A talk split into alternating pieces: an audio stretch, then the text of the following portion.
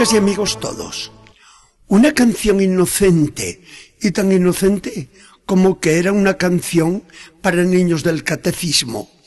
Decía con tonada también muy simple, al cielo, al cielo, al cielo quiero ir.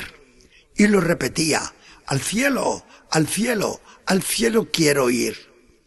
Pero ahora se me ocurre preguntar, ¿y no habrá más profundidad de la que imaginamos en un canto que nos gustaba de niños y que ahora ya no entonaríamos por nada? Porque la realidad de la persona humana es esta. Busca la felicidad, una felicidad plena, la felicidad de un amor que le sacie todas las aspiraciones del corazón, una felicidad, sobre todo, que no acabe nunca, y por lo mismo, una felicidad que no tenga en perspectiva el final traído por una muerte inexorable. Esta es la realidad nuestra, la de todo hombre y de toda mujer, la del anciano y la del niño, la de todos sin excepción. Y a ver, ¿cuándo y dónde se da esa felicidad en el mundo? Nunca y en ninguna parte. Pues aunque se tenga de momento todo lo que se ha deseado, siempre subsistirá la certeza de que todo ha de acabar un día. Entonces, la vida se convierte necesariamente en un fracaso. Pero esto no lo podemos decir, porque sería insistir en una blasfemia contra Dios, que nos habría hecho expresamente para ese fracaso tan cierto, tan seguro, tan destructor. Por eso acudimos a la fe.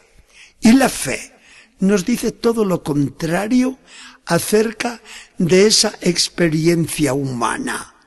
La fe nos asegura que estamos hechos para una felicidad total, plena, inacabable.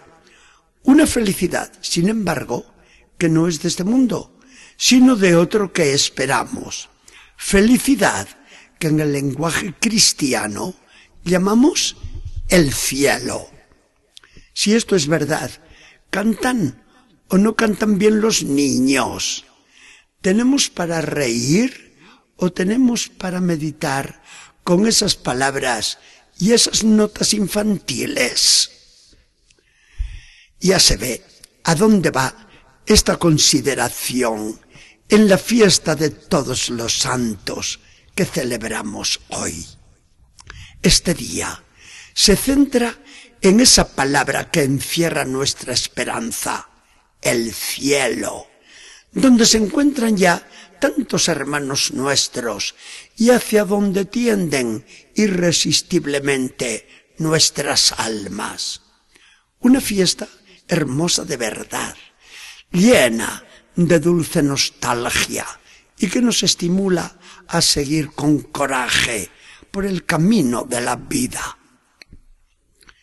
Por una parte, es una celebración en honor de todos nuestros hermanos en la fe que ya triunfaron y están en la gloria de Dios para siempre. Cada uno de ellos se merecería una fiesta suya, una fiesta especial, pero ante esa imposibilidad de millones y millones de fiestas en el apretado calendario de 365 días al año, la Iglesia los engloba a todos en una sola festividad, que es toda para todos los santos y santas, y para cada uno en particular, como si nadie más estuviera en el cielo. Les felicitamos a todos y a cada uno. Le damos gracias a Dios por la gracia de cada uno en particular. Y pedimos a cada uno de ellos que interceda por nosotros hasta que estemos todos juntos en la misma felicidad que ellos ya disfrutan y que nadie les puede arrebatar. Por otra parte, esta fiesta la celebramos por nosotros mismos como fiesta de nuestra esperanza. La esperanza no confunde, nos dice el apóstol San Pablo. Quien camina por la vida suspirando por el cielo es una persona que no se equivoca nunca.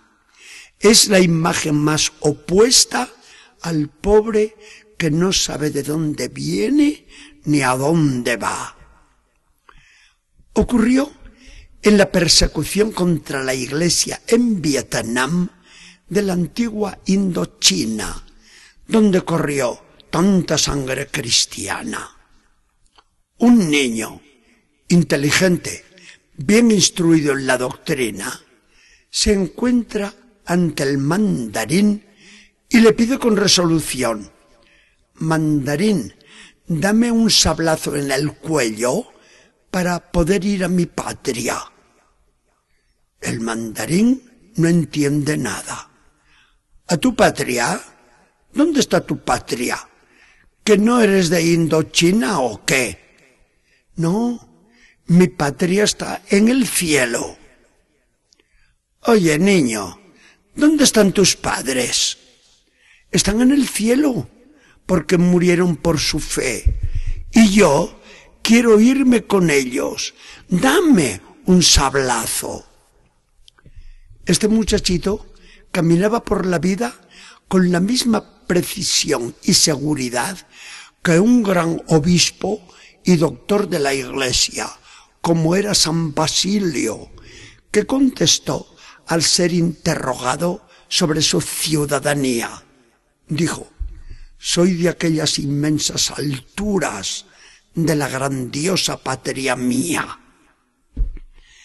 Cuando suspiramos con vehemencia por aquella felicidad que Dios nos promete, glorificamos al mismo Dios, porque ponemos en ejercicio esa esperanza que junto con la fe y el amor nos infundió Dios con la gracia en el bautismo. Al soñar en el cielo, reconocemos que sólo Dios puede llenar todas las aspiraciones de nuestro corazón. Todo lo que no es Dios y no lleva a Dios se resuelve al fin en un fracaso. Y ese sí que es fracaso de verdad. Mientras que el tender siempre a Dios hasta poseerlo en su propia felicidad es la realización plena de la persona. No se tiene miedo a nada y se camina con seguridad en todos los pasos de la vida. Nunca, como en esta fiesta, nos damos cuenta de la verdad que entraña la frase más repetida de San Agustín que le dice a Dios nos has hecho, Señor, para ti, y nuestro corazón está siempre inquieto y en continua zozobra hasta que descanse en ti. No solamente los niños, los primeros candidatos al reino de los cielos, sino también nosotros los mayores, al cielo, al cielo, al cielo queremos ir. Que el Señor nos bendiga y acompañe.